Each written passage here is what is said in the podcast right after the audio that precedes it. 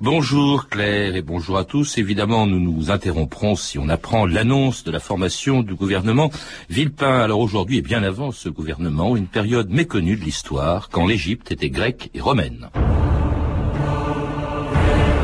Que peut-il y avoir en Égypte que je n'ai point vu? L'Égypte elle-même, la raison d'être de l'Égypte. Alexandre avait compris, lui, qu'en régnant sur l'Égypte, il régnerait sur le monde.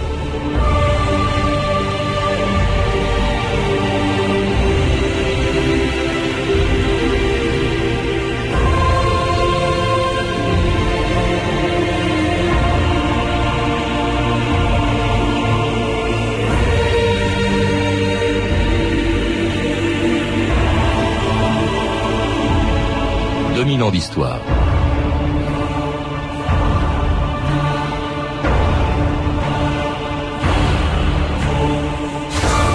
Parce qu'ils ont vécu sous 32 dynasties de pharaons, construit des pyramides millénaires et adoré des dieux qui sont restés les mêmes pendant des siècles, on croit parfois que l'histoire des Égyptiens de l'Antiquité, leur vie quotidienne, leurs institutions et leurs religions n'ont pas changé pendant près de 3000 ans. Et on oublie souvent cette période de la fin de leur histoire pendant laquelle leur pays n'avait plus d'Égyptiens que le nom. Lorsqu'après sa conquête par Alexandre et pendant 300 ans, les pharaons n'étaient plus des Égyptiens mais des Grecs, et quand, après le suicide de Cléopâtre, ce qui était naguère avant la Grèce et Rome la plus grande civilisation de l'Antiquité est devenu une province romaine, byzantine et chrétienne. Cette longue agonie de l'Égypte qui a duré 900 ans commençait avec l'épopée d'un homme venu de Grèce et qui, en attaquant l'Empire perse en 334 avant Jésus-Christ, allait bouleverser aussi l'histoire de l'Égypte. Soldats Vous avez été rassemblés ici, dans la plaine où coule l'Axios, par mon père Philippe, afin d'accéder aux plus grandes gloires et aux richesses qu'aucune armée depuis que le monde est monde n'a encore atteintes ou connues. Nous conquérons et détruirons cet empire des Perses. Rien n'est changé, si ce n'est le nom de votre roi. Alexandre Alexandre Alexandre Aujourd'hui, je revendique toute l'Asie comme terre de conquête. Bernard Legras, bonjour. Alors vous êtes historien, professeur d'histoire grecque à l'université de Reims et auteur d'un livre euh, sur l'Égypte grecque et romaine, une période de, de l'histoire de l'Égypte qu'on connaît mal alors qu'elle a duré pendant près de 900 ans quand même, jusqu'à l'arrivée des Arabes. Une période qui commence avec, on vient de l'entendre, l'épopée d'Alexandre dont on oublie qu'il n'a pas été seulement roi de Macédoine, le vainqueur de Darius, mais qu'il a été aussi pharaon d'Égypte. En effet, Alexandre, Alexandre III de Macédoine, dit Alexandre le Grand, arrive en Égypte à l'automne 332 à la tête de, ses troupes, formées de, Macédoniens, mais également de, Grecs des cités, et puis de quelques troupes barbares. Donc c'est une armée euh, cosmopolite euh, qui l'accompagne, et qui va donc euh, conquérir une province perse, une satrapie perse, puisque l'objectif d'Alexandre était de conquérir la totalité de euh, cet empire mondial qui s'étendait depuis la mer Égée jusqu'à l'Indus. Et qui comprenait l'Égypte, hein, la Perse, vous venez de le rappeler, l'Égypte en faisait partie. C'est pourquoi d'ailleurs je crois qu'Alexandre n'a pas été accueilli en conquérant, mais en libérateur, Bernard Legras. Alors le pour se prononcer en tout cas. L'accueil fait par les euh, Égyptiens à Alexandre a été un accueil extrêmement positif. En effet, euh, ils ont souffert pendant la domination perse euh, et ils ont vu ce nouveau conquérant étranger non pas comme un nouveau dominateur qui allait les, les, exploiter ou trahir leur tradition nationale, mais comme un, un nouveau dominateur qui allait peut-être leur apporter la restauration de la grandeur de l'Égypte. Oui, celui qui les avait libérés des Perses, parce que il faut le rappeler, dix ans avant l'arrivée d'Alexandre, je crois, les Perses avaient déposé celui qui a été au fond le dernier pharaon égyptien d'Égypte, qui était Nectabénébo II, je crois, hein, c'est ça. Nectabénébo II, en effet, qui a qui a quitté le pouvoir très rapidement, chassé par les Perses, euh, et qui a laissé un souvenir euh, auprès des Égyptiens, euh, comme justement un, un, souverain abandonné des dieux. Et Alexandre, arrivant en Égypte, a parfaitement compris qu'il fallait séduire le cœur des Égyptiens et que le cœur des Égyptiens passait par les prêtres égyptiens. Oui, alors il fait cette chose extraordinaire. Il est resté que quelques mois hein, en Égypte, à peine, je crois, euh, en 332, en l'hiver 333-332, si j'ai bien compris. Oui, il, arri il, arrive à, il arrive à l'automne 332, il repart au printemps 331 pour oui, 331, continuer la conquête. Et alors il a ce geste extraordinaire. Il reste très peu de temps, mais il va dans une oasis à Siwa, en plein désert, pour aller euh, écouter, consulter l'oracle d'Amon. Donc première des choses qu'il fait, il respecte, ce grec respecte la religion des Égyptiens. Oui, Alexandre soit par sa formation politique. N'oublions pas que son, maître a été Aristote, qui a pu lui apprendre comment euh, manier la, chose politique, comment dominer un, pays euh, étranger, puisqu'il avait l'ambition de, dominer l'univers. donc il a compris que pour dominer cette vallée du Nil, les oasis, il lui fallait absolument avoir la, la garantie, l'onction des prêtres égyptiens, et c'est la raison pour laquelle il est parti euh, dans l'oasis de Siwa, et euh, atteindre cette oasis dans le désert libique n'a pas été simple, puisqu'il a fallu une pluie miraculeuse, être conduit également par les corbeaux euh, jusqu'à une destination qui lui a ouvert euh, la, la, conquête. Et qui lui a ouvert surtout le, le, le, le, trône de Pharaon. Les, les, le clergé égyptien le reconnaît comme Pharaon. Alors il part ensuite à la conquête du reste de la Perse. Il va battre Darius. Il ne reverra jamais l'Égypte. Il va mourir euh, en Perse en, en, 323, dix ans plus tard, après cette conquête extraordinaire.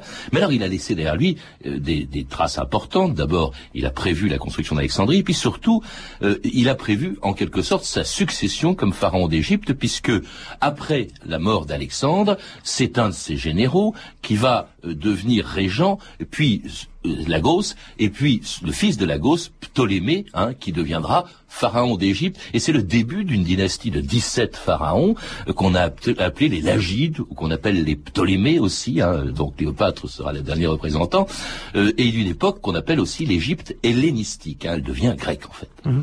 Alexandre meurt à Babylone en 323, et lors du partage de Babylone, Ptolémée, fils de Lagos, donc un général macédonien d'assez haute lignée, euh, va donc euh, faire le choix très intelligent de euh, conserver l'Égypte.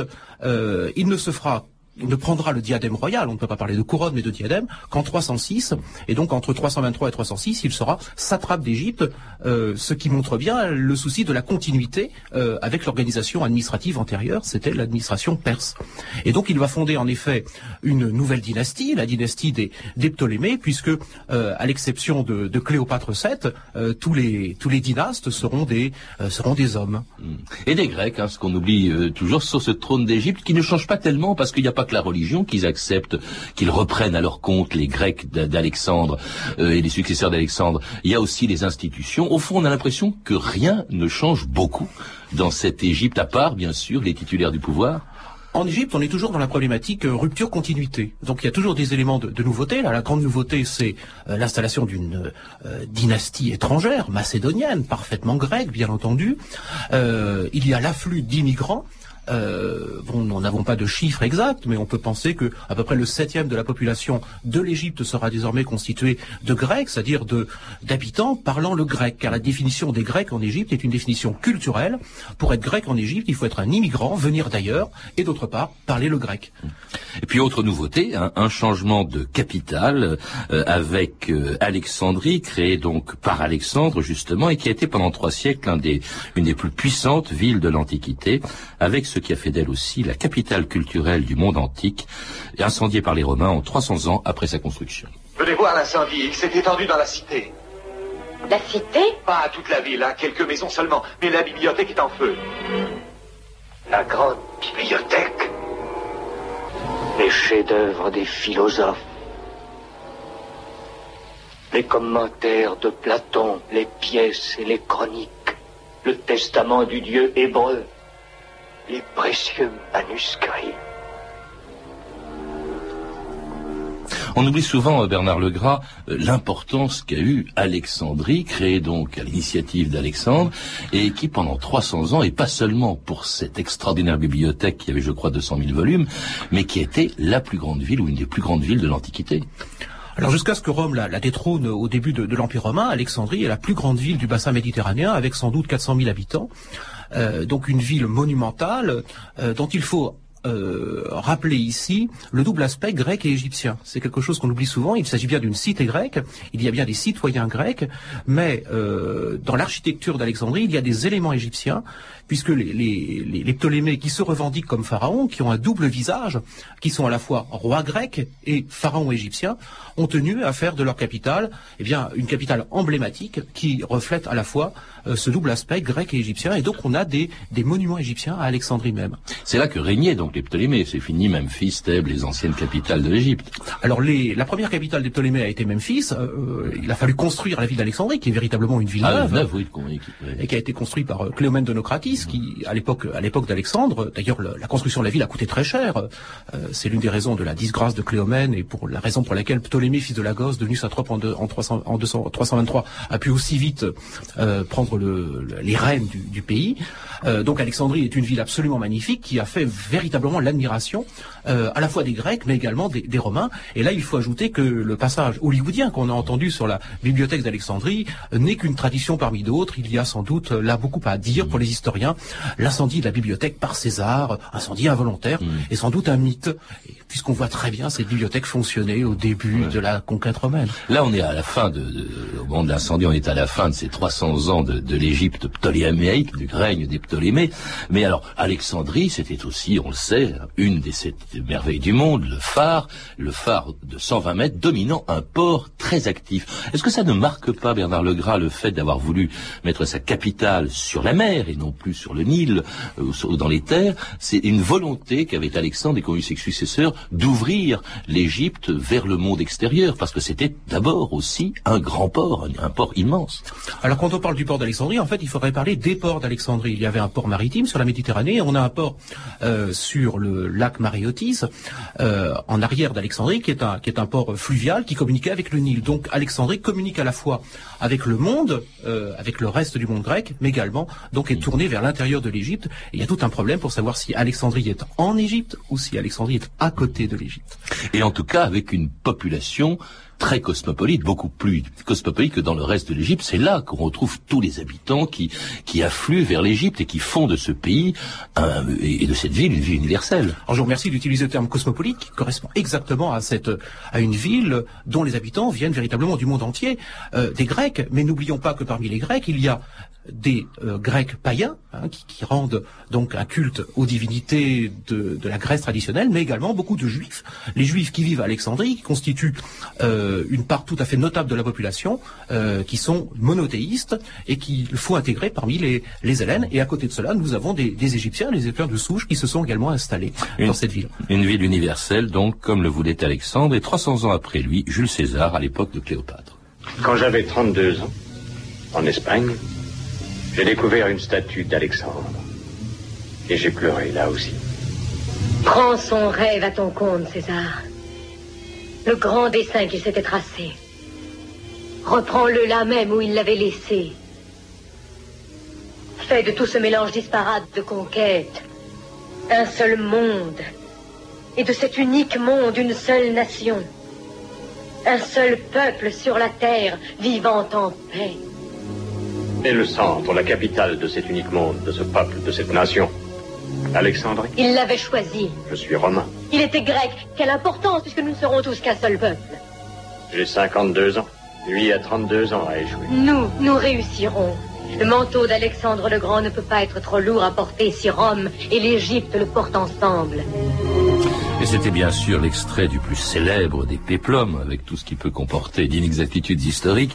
Il y en a beaucoup, mais enfin c'est quand même le, célèbre Cléopâtre de Mankiewicz, avec Taylor dans le rôle de Cléopâtre, essayant de séduire euh, Jules César quand il arrive justement euh, en, en, en Égypte, en 48 avant Jésus-Christ, il vient de vaincre euh, Pompée. Et à ce moment-là déjà, l'Égypte est toujours gouvernée par une Ptolémée, par euh, Cléopâtre, euh, la dernière des Cléopâtres, euh, et en même temps d'ailleurs il y avait un problème, il y avait, elle, elle gouvernait l'Égypte en même temps que son frère et Marie, hein, qui était Ptolémée XIII, c'est ça, Bernard Legras? Oui, en effet. Alors là, on entre dans la, la vie palatiale compliquée des, des Ptolémées, où en effet, la- le mariage entre frères et sœurs, euh, que nous estimons incestueux, mais les, les, les Grecs de l'époque euh, n'y voyaient rien à redire.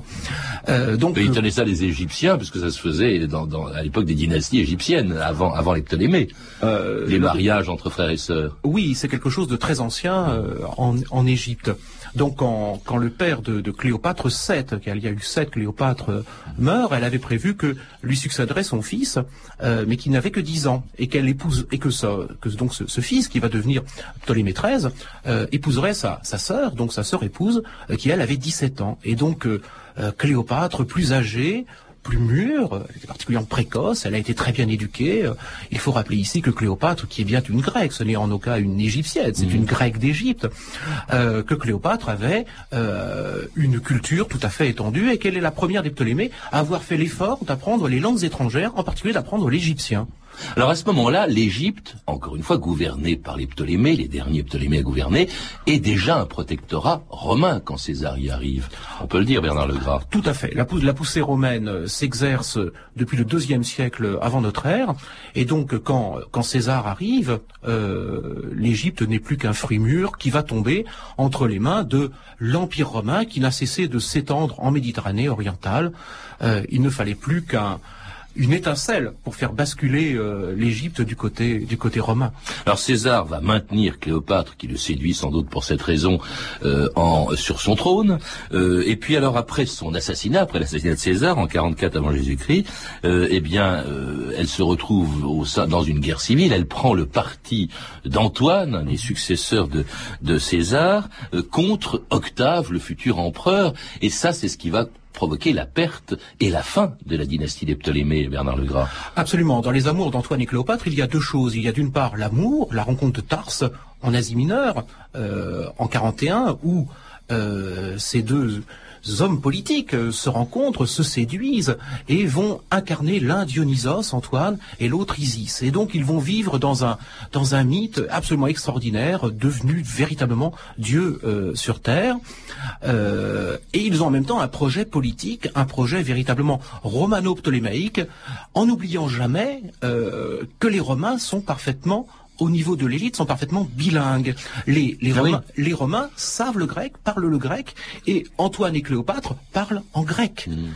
Alors, il va leur arriver évidemment un ennui, c'est que Octave est toujours là. Octave va les battre tous les deux à la fameuse bataille d'Axium en 31 avant Jésus-Christ, ce qui va provoquer bien sûr la mort d'Antoine et puis euh, quelques temps plus tard, eh bien euh, la fin, euh, le suicide de Cléopâtre qui s'est fait piquer, disait-on, par un serpent caché par ses servantes dans un panier de figues. Restez là toutes les deux. Vous allez m'habiller pour mon voyage. Laisse-moi voir maintenant si les figues sont toujours aussi bonnes. On dit qu'elles ont une saveur très âpre, mais qui passe très vite. Et le Romain demanda, Trouves-tu que ta reine a bien agi?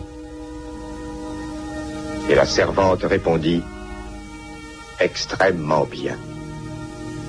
Ainsi qu'il convenait à la dernière de tant de nobles souverains.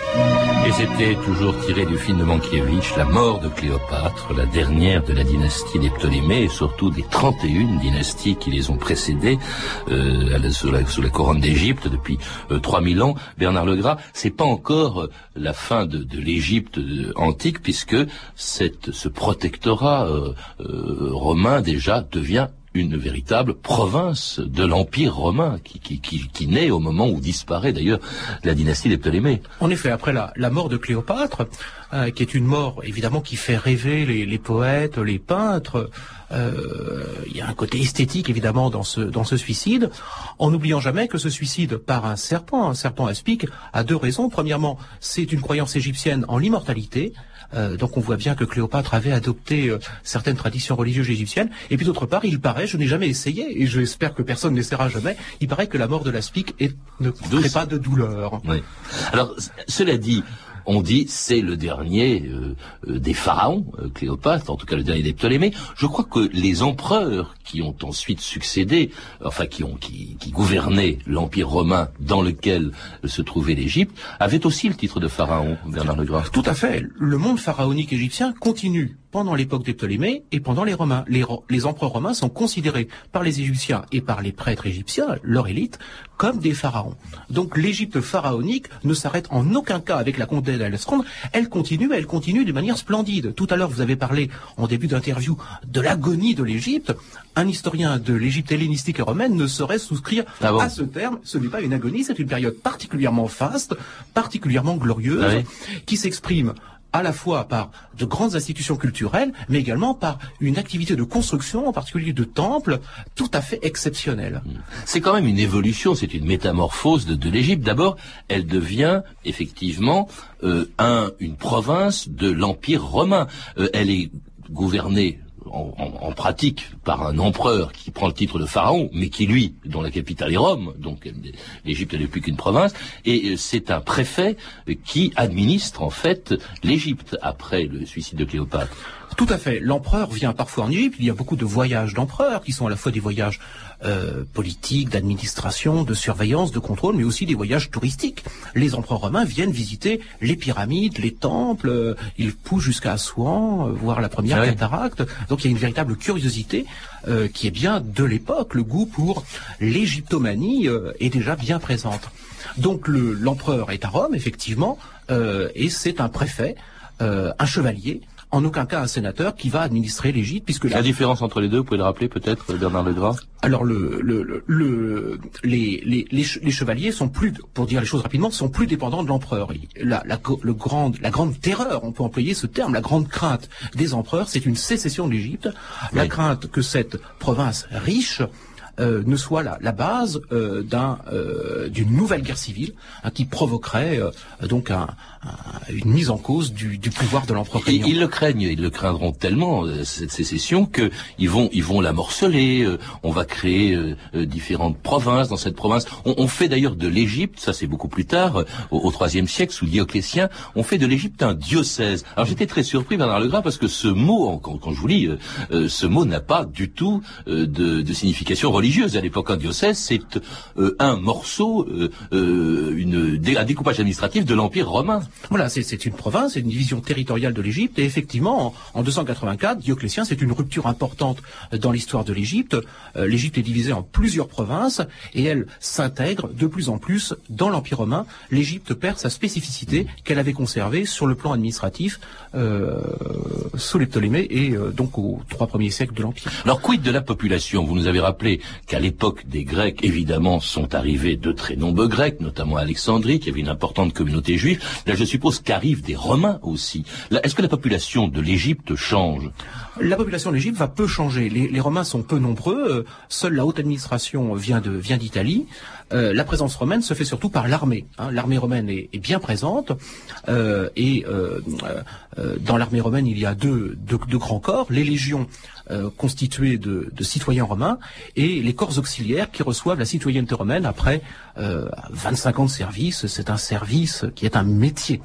Et une armée qui est chargée, vous le rappelez aussi, de défendre ce qui fait, ce qui donne sa valeur pour les Romains à l'Égypte, c'est son importance économique. Euh, c'était le grenier à blé de l'Empire romain. Oui, alors il faut rappeler ici que la richesse économique de l'Égypte repose certes sur le, sur le fait que le grand trafic euh, de produits exotiques passe par l'Égypte, l'or, les plumes d'autruche, euh, et puis d'autres matériaux de construction, euh, mais également ce, fameux grenier à blé qui arrive à Rome par la nonne et qui nourrit la population euh, romaine euh, et qui peut être la, la base d'une nouvelle puissance au cas où le nationalisme alexandrin qui est bien présent, les, les Grecs d'Alexandrie n'ont jamais renoncé à l'idée d'une indépendance et on voit ce, ce nationalisme s'exprimer en permanence. Il y a quelques révoltes d'ailleurs qui se produisent, qui sont d'ailleurs écrasées impitoyablement par les, par les, par les Romains, notamment aussi des révoltes de chrétiens. Alors, il faut ça aussi, c'est une métamorphose considérable qui se produit.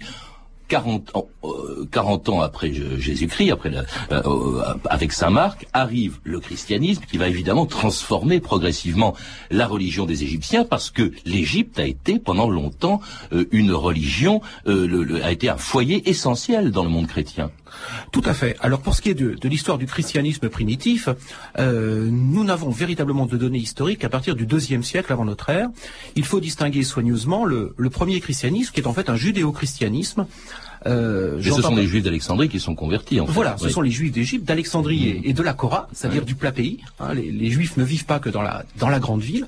Euh, donc ce ce premier judéo-christianisme euh, ne nous a pas laissé de traces parce que vous avez parlé des révoltes. En 115-117, sous Trajan, il y a une grande révolte juive qui s'est étendue de la Cyrénaïque jusqu'en Égypte et euh, qui a été réprimée impitoyablement par les Romains. Euh, ils ont massacré euh, hommes, femmes et enfants. La, la communauté juive a vécu véritablement euh, un, un- génocide. On peut employer ce terme. Alors ce qu'il y a, c'est que les chrétiens seront quand même, il y aura beaucoup de martyrs euh, égyptiens, enfin chrétiens en Égypte, euh, un, un- christianisme très national, le christianisme des, des Coptes, euh, qui va se diviser, il va y avoir le développement de l'arianisme, euh, il va se, pour cette raison, se séparer de Constantinople, qui a pris en quelque sorte le relais de Rome, bien entendu, après Constantin, et une fois que le christianisme sera reconnu comme religion d'État, et puis euh, finalement euh, cette présence euh, romaine puis byzantine est tellement pesante, euh, elle exploite tellement l'Égypte que, assez curieusement, au début du 7e siècle, les Égyptiens, même les chrétiens, vont accueillir, au fond comme ils avaient accueilli Alexandre euh, bien plus tôt, 900 ans plus tôt, vont accueillir les Arabes et musulmans comme des libérateurs, Bernard Legras, lorsque se termine cette période. En effet, on a, on a souvent été étonné par la facilité avec laquelle les arabo-musulmans euh, ont conquis euh, l'Égypte. Euh, En et il est- 642, ils arrivent à Alexandrie. Ils arrivent à Alexandrie et, et- et il est évident que la que la population égyptienne, euh, en rupture avec Constantinople, la capitale de la de la seconde Rome, la capitale de l'Empire byzantin, eh bien ces ces, ces divisions religieuses euh, ont favorisé la nouvelle religion qui va s'imposer très rapidement, puisque à la, à la fin du 7e siècle, l'hellénisme en Égypte, lié au christianisme, ainsi que la, la langue copte, euh, c'est-à-dire le dernier avatar de la langue égyptienne, vont disparaître extrêmement rapidement. Et il reste aujourd'hui peu de choses euh, Mm. de cette période. Et c'est la fin de 900 ans, 900 ans d'une histoire méconnue, mais que l'on retrouve dans votre livre, donc, qui est un livre universitaire, hein, très pointu, mais qui est passionnant, L'Égypte grecque et romaine, publié aux éditions Armand Collin. Vous avez pu entendre des extraits de Alexandre le Grand, de Robert Hossein, avec Richard Burton, disponible en DVD chez MGM, de Cléopâtre, de Mankiewicz, avec Liz Taylor, disponible en DVD chez Fox Pathé Opéra. Ces références sont disponibles au 32 30, 34 centimes la minute, ou sur franceinter.com. C'était 2000 ans d'histoire. Merci à Philippe Duclos, Sandrine Laurent, Claire Destacan, Camille Pouget-Laguier et Cédric Joseph Julien, ainsi qu'à Anne pour la réalisation.